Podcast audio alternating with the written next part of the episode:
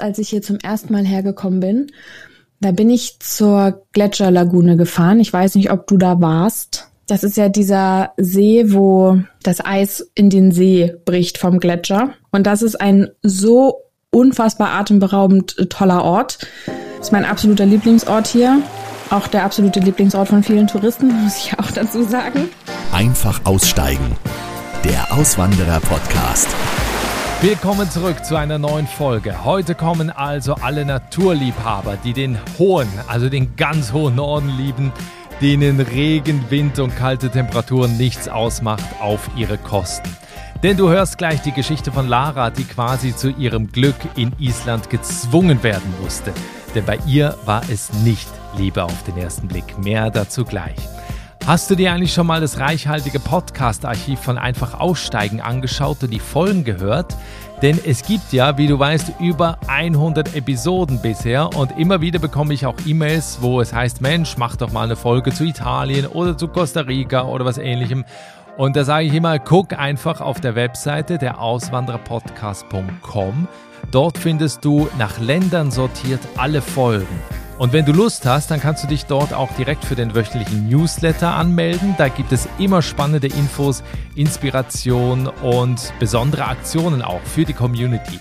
Also schau vorbei auf der Auswandererpodcast.com. Mein Podcast.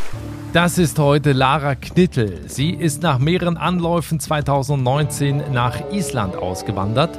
Lara lebt in Vik, das ist das südlichste Dorf auf dem isländischen Festland und ungefähr zweieinhalb Stunden von der Hauptstadt Reykjavik entfernt.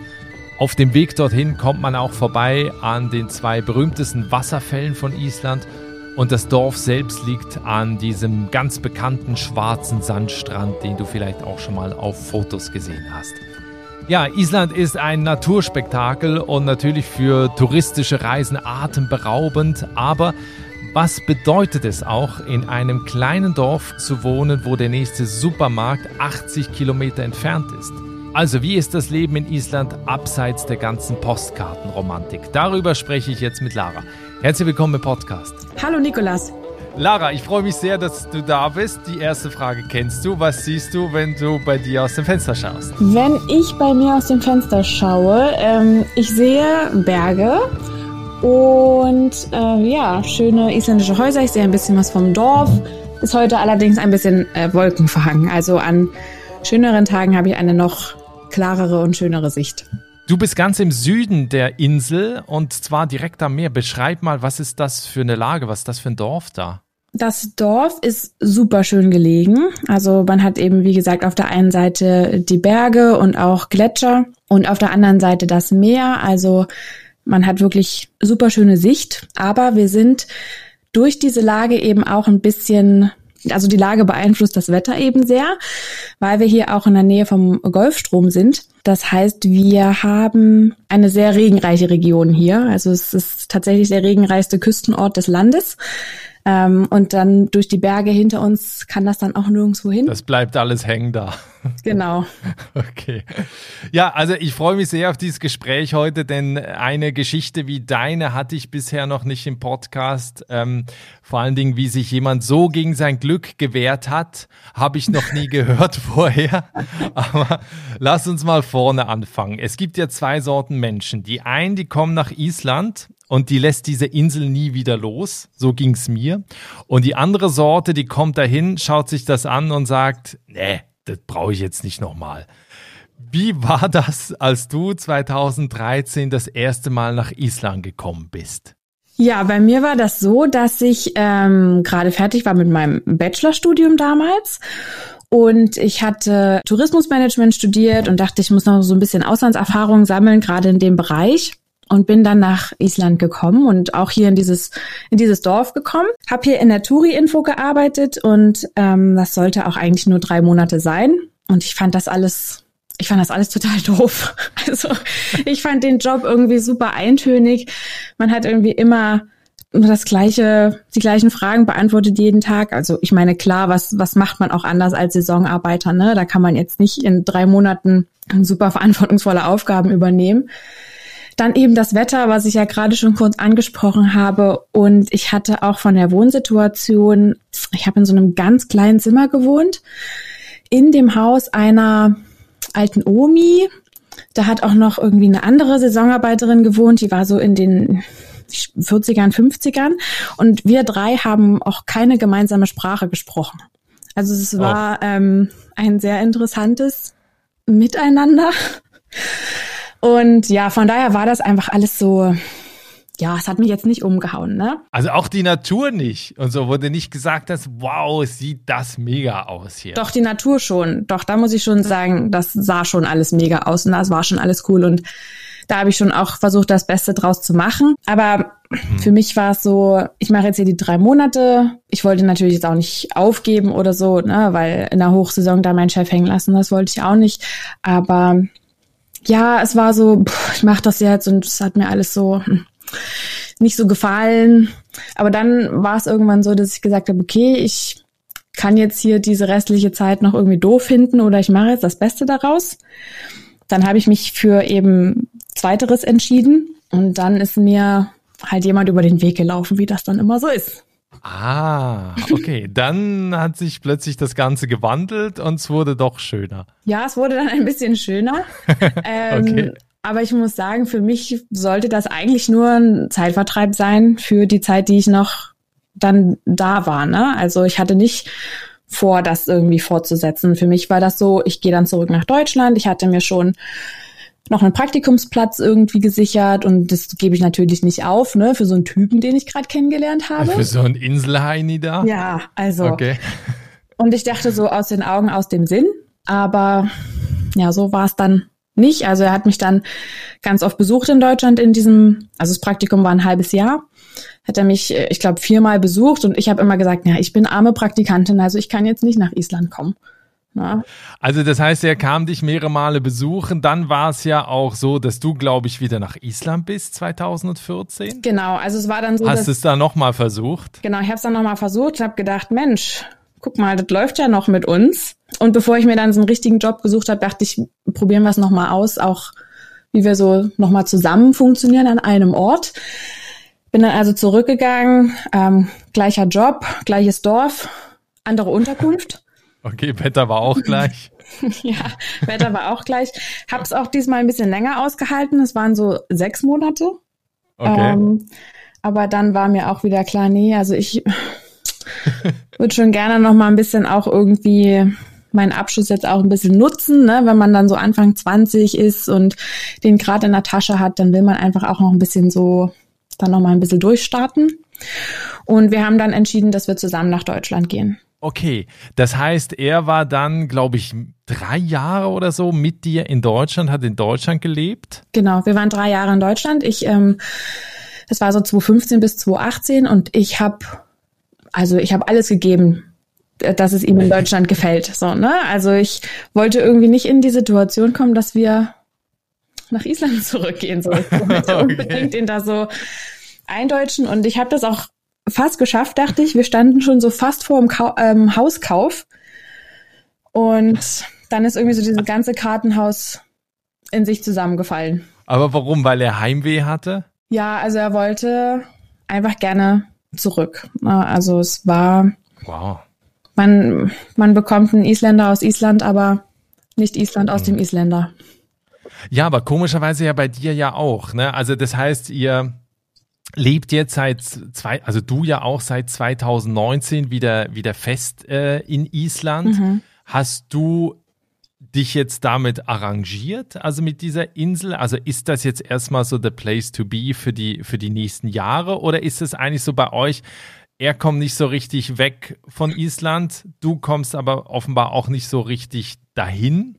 Oder irgendwas hält dich ja noch zurück? Oder wie, wie ist da jetzt die Situation? Ja, also für die nächsten Jahre ist das jetzt schon erstmal unsere Base, denn dieses Dorf ist tatsächlich ja eine Touristenhochburg und wir haben ja im Moment ganz gut die Möglichkeiten, ähm, businesstechnisch uns auch ein bisschen äh, zu etablieren und uns was aufzubauen auf den Zug springen wir jetzt eben auf und die Pandemie hat uns natürlich ein bisschen zurückgeworfen da im Zeitplan. Aber wir wollen einfach das jetzt nutzen, um da irgendwie ja, kluge Schachzüge zu machen sozusagen und uns dann vielleicht so vier, fünf Jahren das Leben so zu gestalten, dass wir ein bisschen ortsunabhängiger sind. Also, dass wir, oder dass wir uns halt einfach auch die Freiheit rausnehmen können, mal drei Monate in Deutschland zu sein oder so. Ähm, weil mein Mann auch in der Zeit in Deutschland viele Sachen an Deutschland schätzen gelernt hat und ihm auch das Wetter hier zum Beispiel nicht so gut gefällt mehr. also ähm, ja, das ist so ein bisschen der, der Plan. Aber wie muss ich mir das vorstellen? Schraubst du dann dann die ganze Zeit quasi an Dingen in Deutschland, äh, die, die quasi das Leben schöner machen könnten und, und sagst, ja, aber das in Island funktioniert das nicht und guck mal, das funktioniert auch nicht und das Wetter ist heute schon wieder so schlecht. Oder wie macht ihr das? Schon eher andersrum. Also es gibt super viele Vorteile okay. auch, ähm, die uns Island bietet. Island ist also erstmal natürlich ein wunderschönes Land ein sehr sicheres Land. Es bietet uns eine ganz hohe Lebensqualität. Es ist ein recht einfaches Miteinander mit den Isländern. Ne? Und also wirklich gibt super viele Vorteile. Aber ich brauche ab und zu so ein bisschen Zivilisation auch. Und das ist dann sowas, was ich mir dann erhoffe, in, in Deutschland irgendwie aufzutanken, mhm. sag ich mal, für einen gewissen Zeitraum. Ne? Es ist natürlich auch sehr das ist in Reykjavik natürlich auch ganz anders. Wenn ich jetzt in Island in der Hauptstadt leben würde, habe ich natürlich auch viel mehr Leben und Zivilisation um mich herum. Also das sind jetzt nicht unbedingt Island-Deutschland Unterschiede, sondern weil ich halt hier so auf dem Land lebe und wir einfach in 80 Kilometern Umkreis einen Supermarkt haben. Also es ist schon sehr ländlich. Ja, weil es ist ja auf der einen Seite eben diese romantische Vorstellung, die man von der von Island hat. Also ich selber war da und fand das halt so so mega und kann das aber völlig eben nachvollziehen, wenn man da lebt eben die ganze Zeit, auch eben mit dieser Dunkelheit dann im Winter zu kämpfen hat, mit dieser Helligkeit, dass die Sonne halt einfach im, im Sommer gar nicht mehr untergeht, dass das natürlich schon schon schwierig ist und deswegen finde ich es auch eben spannend, a mit dir jetzt hier so eine Art Real Talk auch zu machen über über Island. Auf der anderen Seite gibt es bei dir ja auch den Instagram-Kanal, wo du genau ja mit dieser Art, um zu zeigen, wie es das Leben wirklich ist, dir ja schon eine relativ große Community aufgebaut hast. Ist dieser Kanal auch ebenso für dich so, so ein Ventil, das eben mal so nach außen zu zeigen, wie es Leben wirklich ist? Ich habe das gestartet, weil ich für mich ein Projekt gebraucht habe. Also es war ja, war ja so, dass ich die ersten zwei Male eben relativ schnell aufgegeben habe in Island, sage ich mal. Ne? Und ich wusste einfach jetzt, als ich das dritte Mal dann zurückgekommen bin, ich kann nicht wieder in diese Situation kommen. Und ich habe einfach versucht, alles anders zu machen, als ich beim dritten Mal hergekommen bin. Ich habe mich auch erstmal für einen Master eingeschrieben in Reykjavik, um da einfach ein bisschen meine eigenen sozialen Kontakte irgendwie ähm, herzustellen und um auch ja eine Ausrede zu haben, regelmäßig in die Stadt fahren zu können. Und das war dann eben ein Teil dieses ja, Pro Projekt sozusagen. Ich wollte einfach was haben, was mich zwingt, was, was zu tun zu haben, rauszugehen, Content zu kreieren. Dazu mhm. muss man halt was machen, weil man kann hier gerade mit dem Wetter, es geht super schnell, dass man mehrere Tage einfach nur drin sitzt und zu Hause sitzt und alleine sitzt so und das wollte ich halt auf jeden Fall vermeiden und das war so mein ursprünglicher Gedanke die Art, wie du diesen Content machst, ist, ist total lustig, weil du eben viele Dinge, Kuriositäten in, in Island eben aufs Korn nimmst oder vor allen Dingen auch so ein bisschen die Mentalität. Für die Leute, die jetzt noch nie da waren, äh, wie beschreibst du diese Mentalität? Was sind so diese krassen Unterschiede zwischen Deutschland, also Menschen in Deutschland und Menschen in Island? Also die Isländer, die sind schon sehr, ein sehr entspanntes Völkchen da wird erstmal nicht so viel verurteilt und auch nicht so viel gemeckert. Das ist ja auch eher sowas, was also wir Deutschen, wir machen das ja ganz gut, meckern und uns auch so gegenseitig immer erziehen und ungefragt Ratschläge geben. Das begegnet mir in Island zum Beispiel nicht so viel. Das finde ich sehr angenehm. Mm, das zieht sich zum Beispiel auch so in die Arbeitswelt hinein, mm, wo wir ja in Deutschland schon auch noch ein sehr großes, naja, ich glaube, es verändert sich auch gerade mit einer anderen Generation, die jetzt so auf den Arbeitsmarkt kommt in Deutschland. Aber man definiert ja schon noch viel auch über Berufe und ähm, was man äh, karrieretechnisch so erreicht. Und das ist hier in unserem Dorf zum Beispiel gar nicht so. weil jeder Beruf und, und jeder Job und jede Tätigkeit hier wichtig ist, um dieses Landleben aufrechtzuerhalten. Ne? Also wir brauchen genauso einen Erzieher im Kindergarten, wie wir jemanden brauchen, der den Müll fährt oder an der Kasse sitzt oder also das ist einfach so komplett frei von Wertung, welchen Job man macht. Und das finde ich zum Beispiel auch super angenehm. Ja, und dann ist natürlich auch noch so dieses, alle sind recht nett miteinander. Aber ähm, da darf man auch, muss man auch ein bisschen vorsichtig sein, weil die können auch gut dann lästern. Ne? Also es ist erstmal so, alle sind super nett, aber hinterrücks wird dann schon alles nochmal ausgewertet. Und ich muss für meinen Teil sagen, ich glaube, viele Touristen finden die Isländer auch immer alle super nett und die sind auch super nett. Aber ich finde, wenn man hier lebt, gerade in so einer kleinen Bubble, wie hier in diesem Dorf, man wird jetzt nicht also wir haben hier super viele Ausländer und viele kommen einfach nur hierher, um mal eine Saison zu arbeiten. Die Isländer hier sind einfach jetzt nicht mehr an so einem Punkt, dass sie sagen, ach, ist ja toll, dass du da bist, lieber Ausländer. Ich mache jetzt mal meine Türen auf und ich will alles von dir wissen. Also es mhm. ist mittlerweile super schwierig, in diesen Inner Circle hier reinzukommen. Wie hast du das denn jetzt auch gemacht? Du bist inzwischen ja verheiratet mit, mit deinem Mann, ähm, hast dich ja quasi auch in eine isländische Familie eingeheiratet. Wie funktionierte das? Also auch so mit den Unterschieden, eben auch sprachlich natürlich. Sprichst du Isländisch? Ich könnte weiter sein, würde ich sagen. Ähm, es ist so, dass okay. ähm, die Familie meines Mannes auch eben super gut Englisch spricht, wie die meisten Isländer. Und wir uns eben alle auch mhm. auf Englisch sozusagen kennengelernt haben. Ne? Also ist auch mein Mann und ich, wir reden auch nach wie vor hauptsächlich Englisch miteinander, weil es einfach so unsere Kennenlernsprache ist. Und so ist es mit den anderen auch, mit meiner Schwiegermutter oder meiner Schwägerin. Irgendwie ist das so geblieben. Und dann haben wir natürlich hier auch so viele Ausländer. Das heißt, Isländisch ist in unserem Dorf gar nicht so, begegnet einem gar nicht so oft. Dann haben wir hier auch leider nicht so viele Isländisch-Kurse, wo sich die Katze ein bisschen in den Schwanz beißt, weil wir ja eben so viele Ausländer hier sind. Ja, also es kommt immer so ein bisschen auf den, auf den Bereich an. Ne? Im, auf der Arbeit klappt es schon ganz gut, äh, weil ich da einfach öfter dann mit dem Vokabular umgeben bin, aber ich könnte jetzt nicht mit meinem Auto in die Werkstatt. Wie ist das eigentlich so mit anderen Kuriositäten im Alltag? Was ist dir da aufgefallen? Ist natürlich auch eben, was so das Essen angeht, äh, ja komplett anders teilweise, weil, weil man da auch so eine andere Essenskultur hat. Ja, also speziell hier auf dem Land ist es schon auch alles noch sehr ähm, fleischlastig, muss ich sagen. Gerade natürlich Lamm weil viele eben auch ihre eigenen Lämmer haben dann hier von der Farm. Interessant fand ich am Anfang, dass so Beilagen oft kalt gereicht werden. Erbsen und Rotkohl, der kommt dann einfach so direkt aus dem Glas in die Schüssel auf den Tisch, mhm. um den irgendwie warm zu machen. Das fand ich etwas interessant. Ähm, ansonsten, ähm, ja, Hotdogs, die, die Isländer lieben ihre Hotdogs. So, würde ich auch jedem empfehlen, mal einen Hotdog im Island zu essen, wenn sie da sind. Mhm.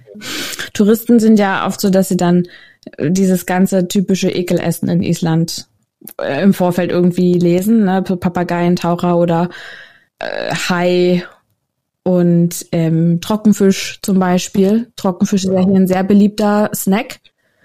Ähm, auch tatsächlich, also nicht nur touristisch, sondern wird tatsächlich gesnackt. Komme ich jetzt nicht so ran. Und dann gibt's natürlich einmal im Jahr dieses dieses Fest, das heißt Thorablot.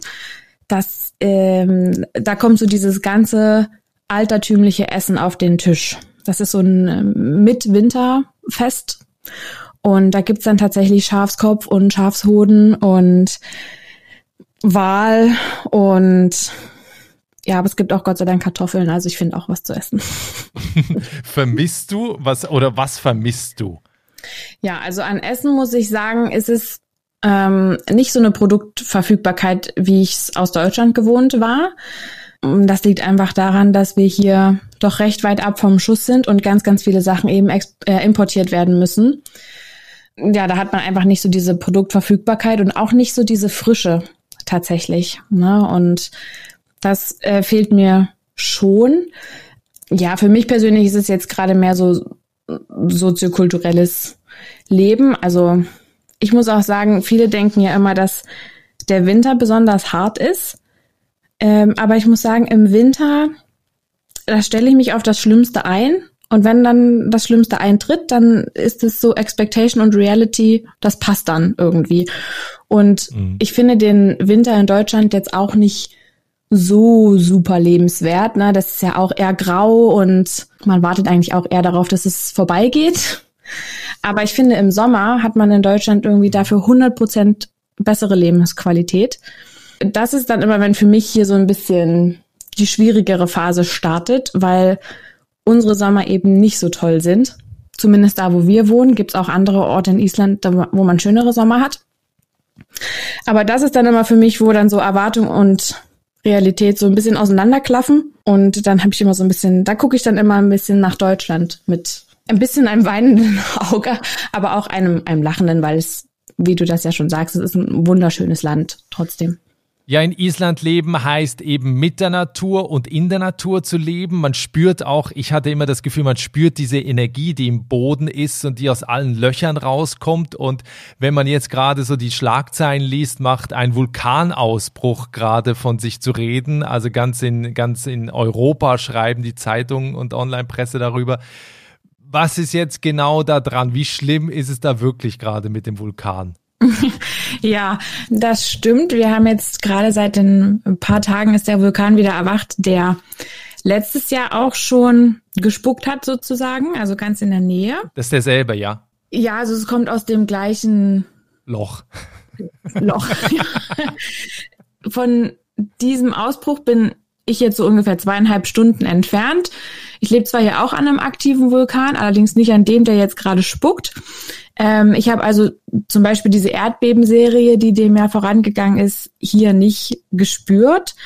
Aber natürlich alle, die da vor Ort sind und auch in Reykjavik, ich weiß, dass das für die Leute schon körperlich sehr zehrend war, wenn das Tag und Nacht dann ständig Erdbeben gibt. Ne? Also das heißt, das spürst du richtig, da vibriert ständig die Erde. Ja, ich habe tatsächlich ähm, von dem Vulkan, an dem ich wohne, hatten wir auch ein Erdbeben. Und das habe ich auch gespürt. Das war auch letzte Woche. Also ja, mein erstes Erdbeben, das war super komisch. Und jetzt ist es so, dass man dann auch schon weiß, ah ja, Erdbeben. so.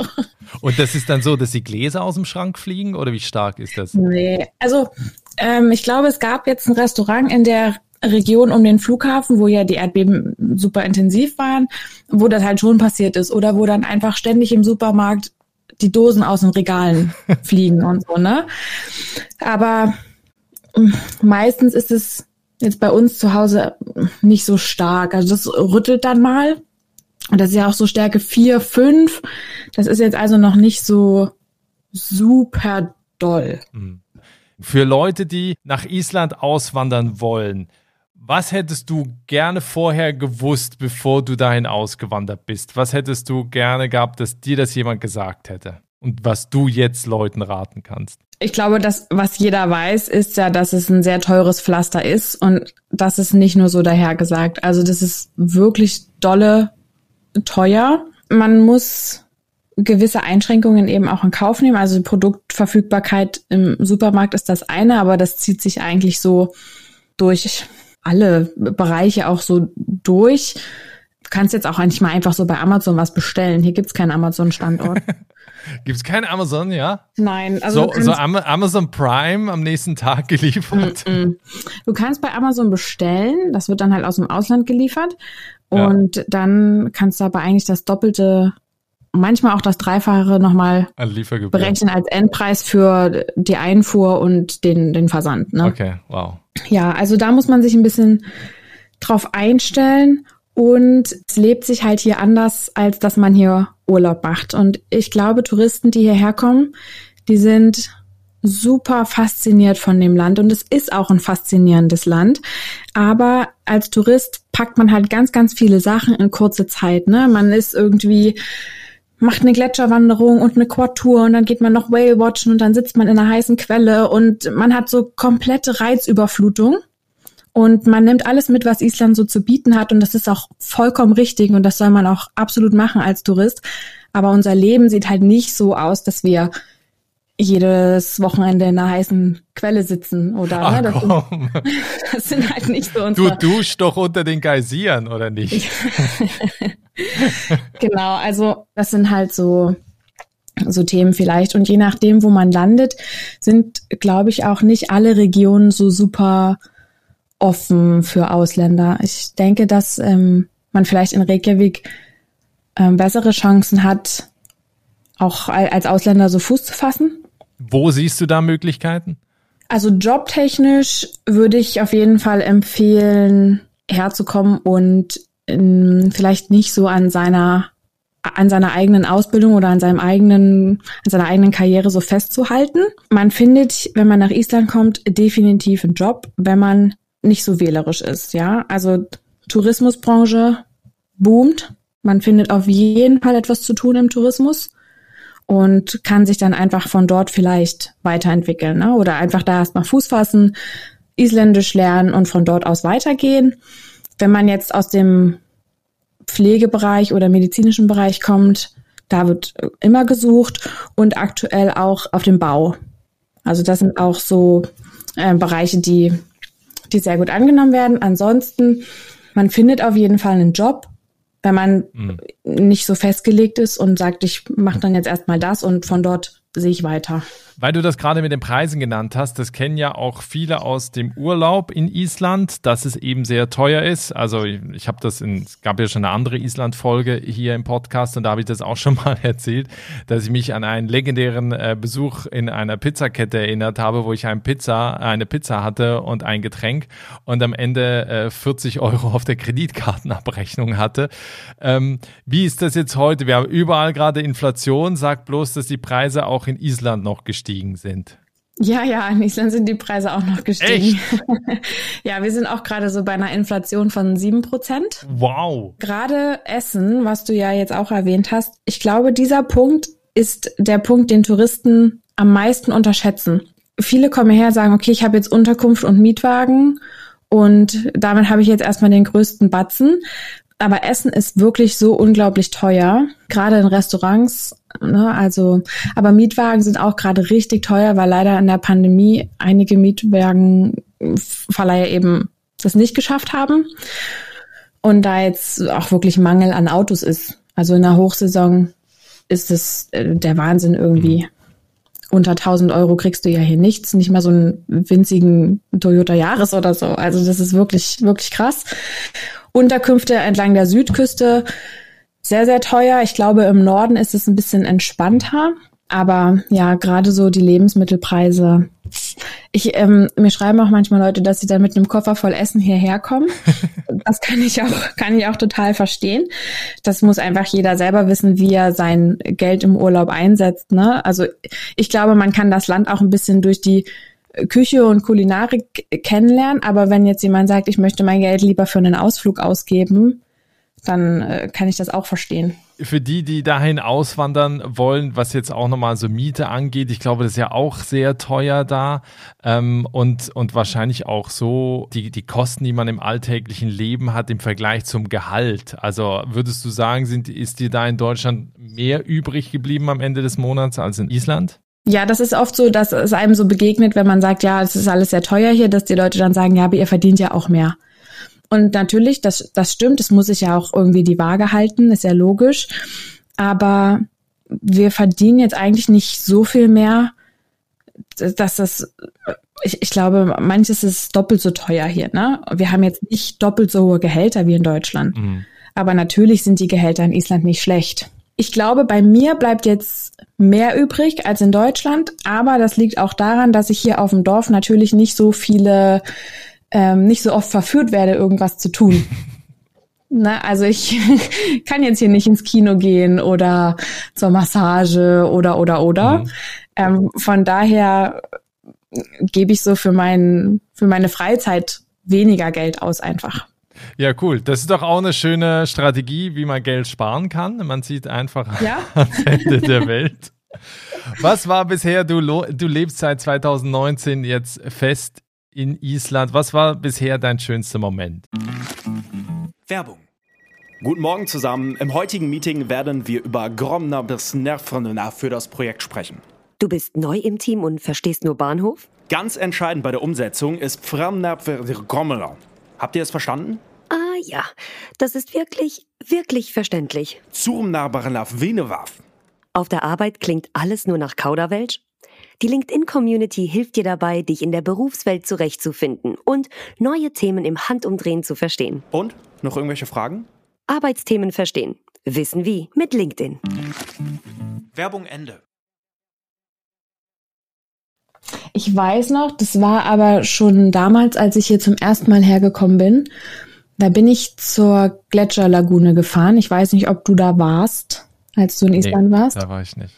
Das ist ja dieser See, wo das Eis in den See bricht vom Gletscher. Und das ist ein so unfassbar atemberaubend toller Ort. Das, also das war wirklich, das ist mein absoluter Lieblingsort hier auch der absolute Lieblingsort von vielen Touristen, muss ich auch dazu sagen. Ähm, aber das war wirklich sehr schön. Und als, ja, während der Pandemie habe ich einen Solo-Roundtrip gemacht. Einmal um Island rum. Habe ich mir ganz spontan überlegt, also sehr undeutsch und mein Mann hatte keine Zeit. Und da bin ich einmal alleine um die Insel gefahren und hatte sehr, sehr viele Orte von Island für mich alleine. Und das war echt toll. Also das war nochmal irgendwie so eine andere Verbindung dann, die ich dann auch mit Island hatte in dem Moment, ne? Wenn jetzt jemand zuhört und sagt, ja, ich kann damit leben, auch in der Einsamkeit, aber mir gefällt die Natur, ich war vielleicht schon in Island, ich kann mir vorstellen, dahin auszuwandern. Was sind deine wichtigsten Tipps, die du Menschen mitgibst, die planen, nach Island zu kommen, um da zu leben? Ja, ich denke, man braucht erstmal ein finanzielles Polster. Also jetzt schon mal sparen. Jetzt schon mal sparen. Ähm, ihr müsst nicht mit dem Koffer voll Essen herkommen. Wir haben Essen. So ist nicht. okay. ähm, ansonsten, mm, wie gesagt, ein bisschen, ein bisschen offen sein für Möglichkeiten, die sich vielleicht rechts und links des Weges ergeben. Ähm, Gerade auch bei der Jobsuche. Isländisch lernen ist immer von Vorteil, gerade wenn man äh, sich auch ein bisschen in der Gesellschaft eingliedern möchte. Und ansonsten ähm, ganz viel äh, Fischöl auch trinken, um durch den Winter zu kommen. Ja, Vitamin D, ne? Richtig. Ähm, weil du das gerade noch angesprochen hattest, du bist ja inzwischen verheiratet. Wie ist das eigentlich mit Aufenthaltsgenehmigung, also wer jetzt dahin auswandern möchte? Ähm, aus dem EU-Raum ist das relativ einfach. Wenn man jetzt als Tourist hierher kommt, kann man drei Monate im Land bleiben. Aber wenn man ähm, hier einen Job bekommt, dann kann man eigentlich unbegrenzt hier bleiben. Also dann muss man nur hierher kommen, sich anmelden, bekommt dann eine Sozialversicherungsnummer Deswegen sage ich, man sollte vielleicht am Anfang nicht so festgefahren sein in seiner Karriere oder mit seinem Job, weil wenn du jetzt sagst, okay, ich, ich arbeite jetzt halt in einem Hotel, weil es halt ein Job ist, der mir angeboten wurde, dann bekommst du da eben relativ schnell deine Sozialversicherungsnummer mit und deine Anmeldung mit. Und viele Arbeitgeber kümmern sich auch darum, weil es halt hier so einen Mangel gibt an, also es, es müsste ja jeder Isländer im Tourismus arbeiten wollen um diesen Tourismus hier am Laufen zu halten. Und das ist natürlich utopisch. Deswegen kümmern sich viele Arbeitgeber darum. Und in vielen Regionen, also wer jetzt alleine hierhin auswandert, nicht mit Familie oder so, ähm, in vielen Regionen, zum Beispiel bei uns, wenn du dann in einem touristischen Umfeld anfängst zu arbeiten, kommt auch oft eine Unterkunft gleich mit für den Anfang. Ja, das Spannende ist, du hast ursprünglich auch im Hotel angefangen, bist heute auch erfolgreiche Influencerin bei, bei Instagram. Also da empfehle ich nur auch mal auf dem Kanal von Lara vorbeizuschauen. Da gibt's ganz viele Stories und äh, Postings zum Thema Leben in Island. Also kann ich sehr empfehlen. Sehr lustig auch, vor allen Dingen bei den Reels. Und du machst auch einen Podcast rund um dein Leben in Island. Erzähl noch kurz, ähm, worum geht's da? Natürlich um dein Leben, aber im, im Kern? Genau, ähm, mein Podcast ist noch ganz neu. Der heißt Fiesland. Ähm, ja. Und es geht darum, wie es, äh, wie es sich so wirklich in Island lebt. Wobei ich auf gar keinen Fall ein schlechtes Bild von Island vermitteln möchte. Hoffe, dass das auch jetzt in der Folge nicht so negativ rübergekommen ist. Mir geht es einfach darum, ein realistisches Bild zu zeigen, ne, dass es eben doch gewisse Unterschiede im Alltag gibt. Gestern zum Beispiel, ähm, wir haben jetzt gerade ein neues Business gestartet. Ähm, das kam auch mit ein bisschen Verpackungsmaterial. Das haben wir gestern wegschmeißen wollen auf der Müllhalde. Es war so windig, dass es fast, es war einfach fast nicht möglich. Und mein Mann steigt ins Auto und sagt, siehst du, das ist auch nichts, was die Deutschen zum Beispiel bedenken. Ne? Du willst hier einfach nur deinen Müll wegbringen und das geht nicht. ja, also es sind so. Ist alles weggeflogen. Ja, es ist fast weggeflogen und äh, es gibt manche alltägliche Sachen einfach, die man gar nicht so auf dem Schirm hat. Und ähm, da versuche ich einfach ein bisschen drüber zu reden, ein bisschen auf humorvolle Weise und ja. Lara, wir gucken noch zum Ende hin in die Zukunft, wenn wir in zwei Jahren nochmal sprechen. Das interessiert mich jetzt besonders. Wie sieht dann dein Leben aus? Seid ihr noch in Island? Ähm, ich glaube in zwei Jahren ja. Also im Moment arbeiten wir so ein bisschen dahin, dass wir uns ähm, ein bisschen mehr finanzielle Freiheit auch erarbeiten. Also im Moment haben wir halt beide unsere Jobs, haben aber auch noch ein bisschen äh, Selbstständigkeit ähm, on the side und äh, kleine Ferienhütte, die wir vermieten. Und ähm, ja, seit, seit gestern haben wir E-Scooter auf der Straße. Also das wird sich auch noch zeigen, wie, wie sich das so entwickelt. Aber mein Mann schätzt eben auch vieles an Deutschland. Und wir würden perspektivisch gerne ähm, mehrere Monate des Jahres auch in Deutschland verbringen. Den Winter. Nein, tatsächlich gar nicht so im Winter. Also tatsächlich mehr so, klar würde ich lieber den Sommer nehmen, aber der Sommer ist ja auch unsere Hauptsaison. Da müssen wir gucken. Vielleicht ja. August, September, Oktober sind auch schöne Monate. Mhm. Aber das muss man sich natürlich auch leisten können. Dann irgendwie zu sagen, ich mache jetzt äh, drei Monate Deutschland. Und da arbeiten wir jetzt gerade so ein bisschen drauf hin denke, wir sind auf einem guten Weg, aber ich glaube, in zwei Jahren sind wir noch nicht da. Also ich glaube, dass sich in zwei Jahren vielleicht noch nicht so viel geändert haben wird. Wir sind auf jeden Fall dann noch hier. Sehr schön. Also ich bin gespannt. Ich werde dich weiter verfolgen. Wie gesagt, ich empfehle das allen, die sich auch für Island interessieren, bei dir unbedingt vorbeizuschauen und reinzuhören. Vielen Dank für das Gespräch.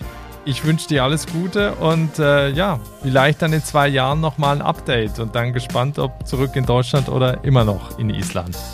So machen wir das. Danke auch für das Gespräch. Grüße nach Irland.